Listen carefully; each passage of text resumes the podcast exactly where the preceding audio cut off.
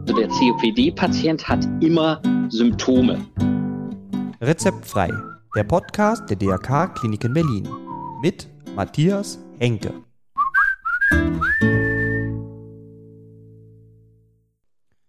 Heute, was ist COPD?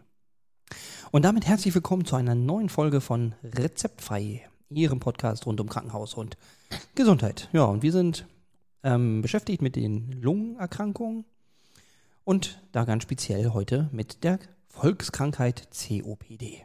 Ja, was ist COPD? Wie sind die Symptome? Und wie kann man COPD behandeln? Das klären wir heute. Und dafür habe ich natürlich wieder einen Gast. Er ist Chefarzt der Klinik für Inneres, Pneumologie und Schlafmedizin der DRK Klinik in Berlin Mitte. Und sein Name? Professor Dr. Med Bernd Schmidt. Also, ich würde sagen, fangen wir an. Ja, schön, dass Sie nochmal bei uns sind bei Rezeptfrei. Ich freue mich sehr und sage guten Morgen, Herr Professor Schmidt. Guten Morgen, Herr Henke. Ich freue mich sehr, dass ich wieder dabei sein kann. Das ist schön. Wunderbar. Heute reden wir über die Lungenkrankheit COPD. Herr Professor Schmidt, was ist COPD? COPD ist ja so ein Akronym, das, glaube ich, auch in der Nichtfachöffentlichkeit durchaus gebräuchlich ist, aber vielleicht macht es Sinn, einmal zu klären, was ist das COPD? Das ist, ja. wie so viele Sachen aus dem Englischen kommen, Chronic Obstructive Pulmonary Disease. Mhm. Auf Deutsch heißt das chronisch obstruktive Bronchitis, Aha. vielleicht am ehesten. Okay. Das ist die Erklärung, was diese, dieses Akronym bedeutet. Und am Ende ist es, wenn der in der Regel ältere Mensch, oftmals Raucher, im Laufe seines Lebens, vor allen Dingen unter Belastung, immer schlechter Luft bekommt. Mhm. Das ist COPD. Und es ist eher im Alter, ja? Es ist eine typische Erkrankung des älteren Menschen. Sie hat manche Verwandtschaft mit dem Asthma, was ja viele kennen. Mhm. Ähm, während das Asthma ja eine Erkrankung ist, die auch schon Kinder betrifft und junge Erwachsene, ist die COPD in der Regel die Erkrankung des älteren oder alten Menschen.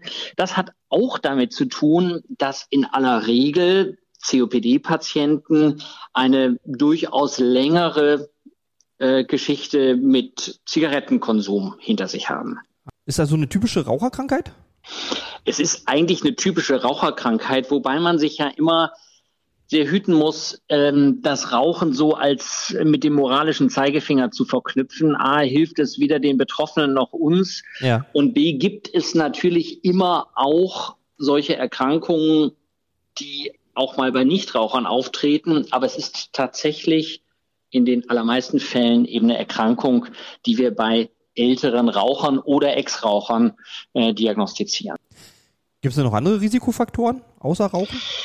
Es gibt tatsächlich noch eine Reihe von Risikofaktoren, über die immer wieder nachgedacht wird. Das sind zum einen arbeitsplatzbezogene Dinge, Stäube, Gase, Dämpfe, die chronische Schäden, chronische Entzündungen in den Atemweg auslösen können und die Krankheitsbilder oder ein Krankheitsbild wie die COPD verursachen können. Spannenderweise ist, wenn man die Welt betrachtet, das ist ja eine weltweite Erkrankung, mhm. dann spielt zum Beispiel offenes Feuer in geschlossenen Räumen. Also wenn man sich vorstellt, man ist jetzt außerhalb von Berlin, außerhalb von Deutschland, dann spielt offenes Feuer zum Kochen und Heizen in Hütten, Zelten äh, und, und auch festen Gebäuden ja eine ganz andere Rolle. Und da ist tatsächlich auch gut belegt, dass dieses offene Feuer, also diese chronische Exposition gegenüber Schadstoffen, die durch Verbrennung entstehen, mhm. ähm, eben auch dort wesentlich zur COPD beiträgt. Aber das ist für uns nicht relevant. Für uns sind es tatsächlich im Wesentlichen ähm, die Zigaretten, mhm. die den mit Abstand größten Teil des Risikos ausmachen. Was sind denn die Symptome? Also wie fällt mir auf, dass ich COPD habe? Der COPD-Patient berichtet klassischerweise über das Bild einer chronischen Bronchitis, also einem Husten mit Auswurf über längere Zeit, also nicht nur mal zwei Wochen wie bei einer Erkältung, sondern eben über Monate und das auch nicht nur in einem Jahr, sondern auch aufeinanderfolgend und mit der Tendenz der Verschlechterung über die Zeit. Das ist das eine, also Husten mhm. und Auswurf. Ja. Das zweite ist, dass COPD-Patienten klassischerweise berichten, dass sie eine Belastungsluftnot haben. Also das sind Patienten, die, die sagen ganz präzise, ja, nach zwei Etagen Treppensteigen muss ich stehen bleiben. Und wenn ich einen schlechten Tag habe, dann muss ich bereits nach einer Etage stehen bleiben und einmal kurz verschnaufen und dann kann ich weitergehen. In ah ja. Ruhe wenn man die Patienten fragt, wie ist es denn in Ruhe, mhm. dann berichten die klassischerweise ja in Ruhe vom Fernseher, auf dem Sofa. Da habe ich überhaupt kein Problem. Da sieht man mir auch nicht an, dass ich krank bin. Aber ein Stückchen bergauf gehen, ein Stückchen Treppe steigen, ein Stückchen schneller gehen, dann habe ich sofort ein Problem und muss dann eben, weil ich schlechter Luft kriege, unter Umständen sogar stehen bleiben. Wie weit kann das gehen? Das kann tatsächlich, also das ist eine chronische Erkrankung, mhm. heißt, die ist sozusagen dauerhaft da und langfristig da. Die ist auch nicht heilbar. Mhm. Und die kann sich so weit verschlechtern, dass Menschen eben in ihren Alltagsaktivitäten dramatisch eingeschränkt sind. Das kann dazu führen, dass Patienten dauerhaft oder zeitweise Sauerstoff brauchen, zu Hause oder unterwegs. Mhm. Und das kann dazu führen, dass Patienten dauerhaft oder immer mal wieder auch mit Beatmungssystemen unterstützt werden müssen. Also das ist eine bedrohliche Erkrankung am Ende. Ja. Und es ist eine Erkrankung, die unheimlich viele Leute betrifft. Also das ist eine richtige Volkskrankheit. Ja. Ich hatte da auch mal gelesen, dass es steigend ist. Kann das sein oder ist es? Die Zahl der COPD-Patienten ist nicht gut, äh, nicht, nicht präzise ähm, erhoben, weil mhm. das ja keine meldepflichtige Erkrankung ist. Ja. Ähm, man geht aber davon aus, dass ähm, in Deutschland Hunderttausende von Patienten ähm, unterwegs sind, mhm. die in ganz unterschiedlichen Behandlungsstrukturen, also auch beim Hausarzt teilweise nur versorgt werden. Das ist am Ende schlecht dokumentiert. Weltweit sind das zig Millionen Menschen, die unter COPD leiden. Oh, das ist ja dann schon eine ganze Menge. Ist eine richtig richtige Volkskrankheit, die ja. eben wirklich viele Leute betrifft und die auch uns hier im Krankenhaus tatsächlich ähm, wesentlich beschäftigt. Wenn man so als Patient nun bei Ihnen landet, ähm, wie sieht denn eine Behandlung aus? Also erstmal brauchen wir eine Diagnose. Mhm. Die Diagnose ist, wie gesagt, durch das klinische Bild gekennzeichnet, also Bronchitis, Husten und Auswurf, mhm. plus zunehmende Luftnot. Also der COPD-Patient hat immer Symptome, der hat mhm. immer Beschwerden. Es ist nicht wie bei Bluthochdruck, wo man vielleicht überrascht ist beim Hausarzt, der den Blutdruck misst und sagt, hui, Sie haben aber hohen Blutdruck. Und der Patient sagt, habe ich aber nie gemerkt. Mhm. Bei COPD haben Sie immer Beschwerden, mhm. also immer Symptome. Okay. Und die Diagnose wird dann gesichert durch eine Lungenfunktionsuntersuchung. Das mhm. ist so eine, wir sagen dann so im Jargon, das ist eine Pusteuntersuchung, wo man in eine Maschine hineinpustet und bestimmte Manöver macht und wo dann festgestellt wird, ja, man hat eine Verminderung des Luftflusses durch die Atemwege, weil die einfach verengt sind. Ja. Und hat unter Umständen auch das, was als Komplikation dazukommen kann und bei vielen Patienten auch dazu kommt, nämlich so eine Überblähung. Viele Menschen kennen den Begriff des Lungenemphysems, also mhm. eines wirklich chronischen Umbaus der Lunge. Das ist eine typische Spätfolge und eine typische Komplikation einer langjährigen COPD. Ja. Und das ist das, wie wir es diagnostizieren. Also einerseits die klinischen Beschwerden, andererseits ein typischer Lungenfunktionsbefund, der vor allen Dingen die Reduktion, die Verminderung des Luftflusses und einen erhöhten Widerstand, den wir da messen können, ähm, äh, zeigt. Wenn wir es dann wissen, wie sieht dann? Wenn wir es dann wissen, was tun wir? Ja, genau. Also das Erste, das Wichtigste, das Ein und Alles ist, dass wir immer wieder Patienten darauf hinweisen müssen und sie auch damit ärgern müssen, dass wir ihnen sagen, ja, es hilft am allermeisten, wenn du aufhörst zu rauchen. Mhm. Also der Rauchstopp ist das erste, wichtigste und die bedeutendste Maßnahme, muss man sagen, die für die weitere Verschlechterung ähm, der COPD einen günstigen Einfluss hat. Mhm. Also wir müssen versuchen, mit den Leuten zu reden, ihnen den Zusammenhang klar zu machen zwischen dem Rauchverhalten mhm. und der Erkrankung, die eben wirklich beeinträchtigend ist. Kann ich denn also das, auch verbessern, wenn ich also aufhöre zu rauchen? Auf jeden Fall. Ja. Das ist total gut belegt. Also mhm. Rauchstopp macht die Luft besser. Mhm. Also nicht nur die Luft für alle anderen, sondern mhm. auch für denjenigen, ja. der nicht mehr raucht. Ja. Und ähm, es ist gut gezeigt, dass auch die Leistungsfähigkeit gemessen zum Beispiel in einer Gehstrecke, wie lang kann ich in einer bestimmten Zeit laufen mhm. oder wie viel kann ich leisten, sich verbessert. Ah, okay. Aber nichtsdestotrotz, der Schaden, der da ist, der bleibt in wesentlichen Teilen. Aber wir können heute mit Medikamenten und auch mit anderen Maßnahmen dazu beitragen, dass sich die Verschlechterung verlangsamen lässt, dass sich die Erkrankung teilweise auch über viele Jahre gut kontrollieren lässt. Und das ist im Wesentlichen über Medikamente, die wir inhalieren, also sogenannte Sprays, obwohl das in mhm. Wirklichkeit heute gar nicht Sprays oder meistens gar nicht Sprays sind, sondern oft Pulver, mhm. die man inhalieren kann, also ganz feine Mikropulver, die in die Atemwege gelangen und dort ähm, dafür sorgen, dass die Atemwege etwas weiter werden und das ist die zweite Schiene der Behandlung, dass die Entzündung, die mit diesem Krankheitsbild einhergeht, ähm, geringer wird. Also dass mhm. wir die Entzündung einfach unterdrücken und diese Bronchitis, Bronchitis ist die Entzündung der Schleimhäute in den Atemwegen, dass wir die reduzieren. Mhm. Und das sind die beiden Hauptmechanismen, mit denen wir in der Behandlung arbeiten. Also einerseits ein Eröffnen, ein Weitermachen der Atemwege, damit die Luft da besser durchfließt. Und das andere ist die Komponente der antientzündlichen Therapie. Auch beid, beides läuft im Wesentlichen über Inhalation, also über die Vernebelung und Einatmung von ähm, Substanzen, mit denen wir eben dann diese Effekte erzielen können. Und das ist tatsächlich durchaus wirksam und eben spürbar wirksam, weil die Patienten schlichtweg besser Luft bekommen, wenn mhm. sie ja. ein solches Medikament inhalieren. Ja. Und wenn ich jetzt aufhöre zu rauchen und die Medikamente bekomme, ähm, schreitet die Krankheit trotzdem voran oder bleibt sie an dem Stand? Die Erkrankung ist prinzipiell, hat sie die, die unangenehme Eigenschaft voranzuschreiten, aber wir können das Voranschreiten verlangsamen. Mhm. Wir können die Beschwerden deutlich bessern und wir können insgesamt zu einer Verbesserung von Leistungsfähigkeit und Lebensqualität ähm, ganz, ganz wesentlich beitragen und damit Patienten durchaus auch ein normal langes Leben ermöglichen. Also es gibt Patienten, die an der Erkrankung auch versterben, weil die Luft einfach immer knapper wird.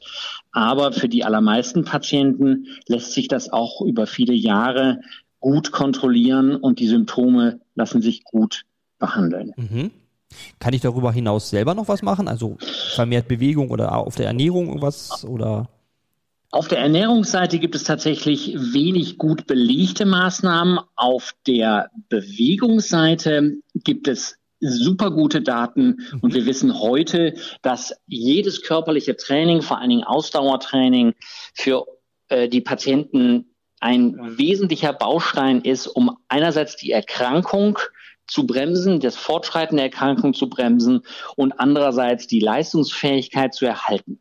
Das heißt, die unangenehmen Dinge, nämlich mit dem Rauchen aufhören mhm. und mehr bewegen, muss der Patient wirklich selber beitragen. Mhm. Das Medikament oder die Medikamente, die wir geben können, haben insgesamt einen deutlich geringeren Effekt. Das heißt, die Hauptlast, die Hauptarbeit in der Behandlung der COPD liegt, wie leider so oft, auch beim Patienten. Und das müssen wir versuchen, dem Patienten immer wieder klar zu machen. Mhm. Und das ist ein hartes Stück Arbeit, weil viele Patienten natürlich am liebsten zum Arzt gehen, wenn sie schon überhaupt müssen, ähm, und dann ein Rezept kriegen und eine Tablette und dann ist die Krankheit weg so funktioniert es bei der COPD eben nicht. Mhm. Aber müsste man doch eigentlich viel Interesse daran haben, weil wenig Luft ist ja doch auch ein sehr beängstigendes äh, Symptom. Absolut. Aber dem ja. steht natürlich, dem steht natürlich das Suchtverhalten des Rauchers oder der Raucherin mhm. entgegen und die naturgegebene Faulheit des Menschen. Ja. Das heißt, einerseits habe ich das Problem, dass ich ja das Rauchen mit positiven Dingen für mich verbinde und oder schlichtweg einfach zigarettenabhängig bin. Mhm. Und andererseits macht natürlich die knappe Luft jede Form von körperlicher Aktivität auch einfach anstrengend. Ja. Und wenn ich ohnehin schon wenig Luft habe und das Gefühl habe, ich schaffe nicht mehr so viel, dann ist es natürlich eine doppelte Hürde, wenn ich dann noch den Auftrag kriege, jetzt musst du aber dich ein bisschen mehr bewegen. Und das dreht sich, das ist so ein bisschen die Spirale, in der viele COPD-Patienten stecken. Mhm. Und die wir, also wir sehen im Krankenhaus am Ende ja nur die schwerst kranken COPD-Patienten, die eben ja. wirklich nicht mehr zu Hause behandelbar sind, sondern die ins Krankenhaus müssen ganz häufig über eine Infektion, also die Erkältung von einem Lungengesunden, die wird beim COPD-Patienten eben zu einem schweren Krankheitsbild. Da benutzen wir den Begriff Exazerbation, also so quasi Ausbruch der Erkrankung über eine, über eine Infektion. Das sind meistens auch Virusinfekte ja. Und da werden die Patienten, das sind die, die wir hier im Krankenhaus in großer Zahl sehen, eben wirklich auch schwerst krank. Und das sind auch Situationen, wo die Patienten eben lebensbedrohlich krank werden. Ja, und da kann ja auch eigentlich schon jeder Schnupfen gefährlich sein, oder? Exakt. Ja. Also Erkältungen für den, ich sag mal, für den normal Gesunden sind für den COPD-Patienten unter Umständen eine Bedrohung. Und wir wissen außerdem, dass die diese Exacerbationen, also diese Infektphasen, in denen sich die Erkrankung verschlechtert, tatsächlich ein, ein, ein, ein Antrieb sind, die Erkrankung insgesamt zu verschlechtern. Also die akute Phase kriegt man meistens ganz gut aufgefangen. Das ist die Phase, in der die Patienten auch Cortison als Tablette mal bekommen oder über eine, Spr über eine Infusion, ähm, wo wir gelegentlich, wenn wir einen äh, bakteriellen Infekt äh, sehen, auch mit Antibiotika behandeln. Mhm. Aber die Patienten landen nach einer solchen Exazerbation häufig auf einem Niveau, was etwas niedriger ist. Mhm. Und wenn sie solche Exazerbationsphasen eben häufig haben, also mehrfach pro Jahr über einen Atemwegsinfekt schwer krank sind, und ja. COPD-Patient sind, dann rutschen sie stufenweise immer weiter nach unten mit ihrer Lungenfunktion und die Luft wird schlichtweg immer knapper. Ja. Und das ist das, was viele Patienten, die wir im Krankenhaus sehen, wie gesagt, das sind die Schwerstkranken, mhm. ähm, erleben und wo natürlich auch oftmals die Sorge wirklich mit immer weniger Luft schließlich auch nicht mehr weiter zu wissen ja. im Vordergrund steht. Wie ist es bei Allergien? Also wenn man Allergien hat, so? Allergien haben mit der COPD wenig zu tun, während ja. wir ja ganz gut wissen, dass das Asthma eine Erkrankung ist, die mm, allergiebelastete Menschen durchaus betrifft und allergische Reaktionen eben beim Asthma-Patienten auch zu Asthma-Anfällen führen können, mhm. aber das bei der COPD deutlich weniger. Es ist auch eine gewisse Überempfindlichkeit der Atemwege, die so mitspielt, mhm. aber das ist nicht das Hauptproblem. Es ist mhm. nicht, nicht diese akute allergische Reaktion, die, wenn man Pollen oder Stäube einatmet, dann plötzlich wie beim Asthmatiker zu so einem Anfall führt. Das ist nicht, das ist nicht der Charakter der Erkrankung, sondern es ist dieses auch wirklich bedrohliche, kontinuierliche, langsame Schlechter-Werden über Jahre, mhm. was sehr reproduzierbar bei Belastung auftritt. Mhm. Und das ist das, wo, woran die Patienten am Ende auch furchtbar knabbern und wo sie eben sagen, ich kann immer weniger, ich kann immer weniger und ähm, ja, letztlich am Ende eben auch wirklich ähm, schwer belastet sein können. Mhm. Was man heute, wenn man die Erkrankung weiterverfolgt und Patienten mit einer langjährigen, schweren, vielleicht schwerstgradigen COPD sieht, die häufig dann auch schon Sauerstoff brauchen, teilweise mhm. über einige Stunden am Tag, aber teilweise auch rund um die Uhr, dann ähm, gibt es für einzelne ausgewählte Patienten, die sich dafür besonders eignen Möglichkeiten, dieses Lungenemphysem, also dieses Aufgeplustertsein der Lunge, weil die Luft schlichtweg nicht mehr rauskommt, äh, Maßnahmen und Therapieversuche anzustreben, die durchaus attraktiv sind, weil sie diesen schwerstkranken Patienten zumindest ein bisschen mehr Leistungsfähigkeit gemessen in ein bisschen mehr Gehstrecke ähm, vermitteln. Das sind sogenannte Verfahren der Lungenvolumenverkleinerung oder Lungenvolumenreduktion. Das ist was, was in COPD-Patientenkreisen oder auch in der Fachöffentlichkeit sehr diskutiert ist. Das ist ein Verfahren oder das sind Verfahren, die in den letzten Jahren sich äh, verändert und entwickelt haben. Und wir sind als Zentrum für Lungenemphysem-Behandlung unterwegs, diesen Patienten solche Angebote zu machen oder mhm. solche Patienten ähm, zu evaluieren, ob sie sich für sowas eignen. Ah. Und das können durchaus auch mal chirurgische Teile, äh, chirurgische Eingriffe sein, also eine, eine Operation, bei der man wirklich besonders krankes Lungengewebe entfernt, kann helfen, dem Rest der Lunge etwas mehr Bewegungs- und Atmungsspielraum zu geben. Aber es gibt eben auch bronchoskopische Verfahren, also über die Atemwege, ja. bei denen wir so kleine Ventilchen oder andere Therapiemaßnahmen durchführen, die wirklich einzelnen Patienten helfen. Das ist nichts, was für die breite Masse der Hunderttausenden geeignet und mhm. gut ist, aber für einen ausgewählten gut ausgewählten Teil der Patienten können wir auf diese Weise eben auch im Zustand der wirklich schweren, bedrohlichen Erkrankung noch was anbieten. Und wir sehen sehr regelmäßig Patienten, die wir genau mit dieser Fragestellung anschauen, ob sich solche Verfahren ähm, äh, eignen, um für den Patienten etwas Gutes zu tun. Und das ist etwas, was, was durchaus spannend ist, weil wir eben auch mit den niedergelassenen Kollegen, die ja das, die den großen, großen Hauptteil der Patienten versorgen und versorgen müssen, mhm. ähm, auf diese Weise immer wieder auch in der Diskussion sind und Patienten gemeinsam auswählen, die sich für eine solche Therapie dann eignen. Und inzwischen gibt es gut etablierte Strukturen. Wir haben zum Beispiel eine Lungenemphysem-Konferenz, mhm. in der wir jede Woche ähm, solche schwerstkranken Patienten besprechen und mit der Fragestellung eignen die sich für eine Lungenvolumenreduktion hier gemeinsam diskutieren. Und das ist inzwischen ein Prozess, der sehr komplex, aber eben, glaube ich, auch was die Qualität angeht, auf einem sehr hohen Niveau stattfindet. Mhm. Also auch da tut sich auf jeden Fall was. Exakt. Also wir sind, wir sind durchaus ähm, in der Lage, auch Patienten, die schwerst krank sind, zu helfen, auch Systeme der Atmungsunterstützung, also der zum Beispiel Beatmung über eine Maske kann für einzelne Patienten sehr hilfreich sein, auch mhm. wenn man das nur stundenweise macht und Patienten dadurch auch wieder Lebensqualität und auch, ich sag mal, äh, über begrenzte Zeit auch ähm, wirklich Luft gibt. Ähm, das sind das sind Verfahren, die sind sehr komplex. Da müssen Patienten gut ausgewählt werden, aber wir können Patienten tatsächlich helfen. Und das A und O ist, dass wir sie am Ende natürlich auch gewinnen für die Dinge, die sie selber tun können. Am Ende geht es eben auch bei diesen schwerstkranken Patienten häufig um Rauchstopp und den Versuch auf vielleicht niedrigem Niveau körperliches Training wirklich auch als Grundhaltung und als Motivation in diesen Patienten ähm, immer wieder wach zu rütteln. Mhm. Würde es vielleicht auch helfen, wenn ich ähm, in Berlin wegziehe und nach Amrum, also an die Nordsee? Hat das irgendwie einen Effekt? Also oder? tatsächlich, tatsächlich ist im, im, im städtischen Umfeld ähm, die CO, also das hat jetzt nichts mit Berlin zu tun und schon gar nichts hier mit der Dronte im Wedding. Aber ähm, der, das städtische Umfeld hat natürlich ähm, eine in der Regel schlechtere Luftqualität. Das mhm. ist ganz sicher so. Ja.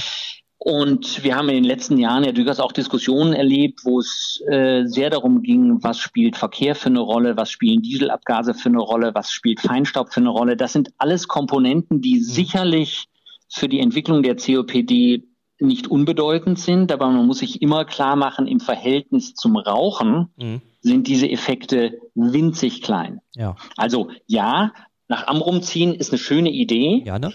aber wenn ich weiter rauche, dann brauche ich den Umzug nicht. Nee. Okay, also auf jeden Fall das Wichtigste, rauchen, weglassen.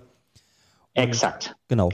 Wenn ja. wir das vermitteln können und wenn wir da weiterkämen, den Menschen deutlich zu machen, dass das ein echtes Problem ist und auch als Gesellschaft uns mit Raucherentwöhnung, Rauchstopp, weniger mit moralisch erhobenem Zeigefinger, sondern mehr mhm. mit Aufklärung, ähm, nähern würden, hätten wir, glaube ich, alle durchaus was gewonnen. Ja, ich glaube auch.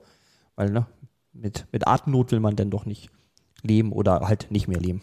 Atemnot ist ausgesprochen unangenehm und man kann sich das gut für sich selber, wenn man lungengesund ist, vorstellen und auch greifbar machen. Und ich erinnere mich gut so aus Studienzeiten, wo das wahrscheinlich immer noch äh, regelmäßig gemacht wird, dass man einfach mal versucht, durch einen Strohhalm ein- und auszuatmen. Mhm. Das ist das Gefühl, was ein Patient mit COPD hat, weil seine Atemwege schlichtweg enger sind, als es für ihn gut ist. Ja. Und dieses Gefühl ist sehr bedrohlich. Und wenn man dann anfängt, mal durch den Strohhalm atmend mal eine Treppe raufzugehen oder ein bisschen schneller zu gehen, dann merkt man genau das, nämlich die harte Arbeit, die der COPD-Patient leisten muss Ja. und die Begrenzung in der Aktivität. Und das ist ein gutes Bild und auch eine gute Vorstellung, ähm, die vielleicht äh, hilft, einfach zu realisieren, was bedeutet eigentlich Luftnot in so einem Kontext. Ja. Okay. Also ich möchte sagen, ich habe einen guten Eindruck bekommen für die, für die Krankheit. Haben wir noch irgendwas Wichtiges vergessen? Eigentlich nicht, oder? Ich glaube, wir haben eine ganze Menge, ganze Menge jetzt besprochen und ich glaube, das ist eine, eine, ein wichtiges, wichtiges Thema, weil es uns so beschäftigt hier im Krankenhaus in der großen Lungenklinik. Ja. Ähm, die Patienten kommen eben ganz häufig über die Notaufnahme mit dem Rettungsdienst oder auch von den Haus- und Fachärzten überwiesen. Das heißt, das sind keine Exoten, sondern das ist eine häufige Krankheit. Ich glaube, was man mitnehmen muss, A, man muss viel selber tun. Ja. B, es gibt aber tatsächlich auch sinnvolle Behandlungsoptionen. Es ist nicht eine frustrierende Erkrankung, die man einfach nur hinnehmen muss. Mhm. Und ähm, ich glaube, dass, äh, dass man da in der, ich sag mal, in der Summe und in der Breite der Kommunikation immer wieder sagen muss, ja, man kann schon auch was tun. Ja, super. Dann sage ich vielen Dank, Herr Professor Schmidt, dass Sie sich die Zeit genommen haben für uns. Ich danke Ihnen und bis zum nächsten Mal. Bis zum nächsten Mal. Danke. Tschüss. Tschüss. Danke, dass Sie wieder dabei waren. Das war der Podcast Rezeptfrei der DRK-Kliniken Berlin mit Matthias Henke. Mehr Informationen erhalten Sie unter www.drk-kliniken-berlin.de. Abonnieren Sie gerne diesen Podcast. Rezeptfrei erscheint alle zwei Wochen neu.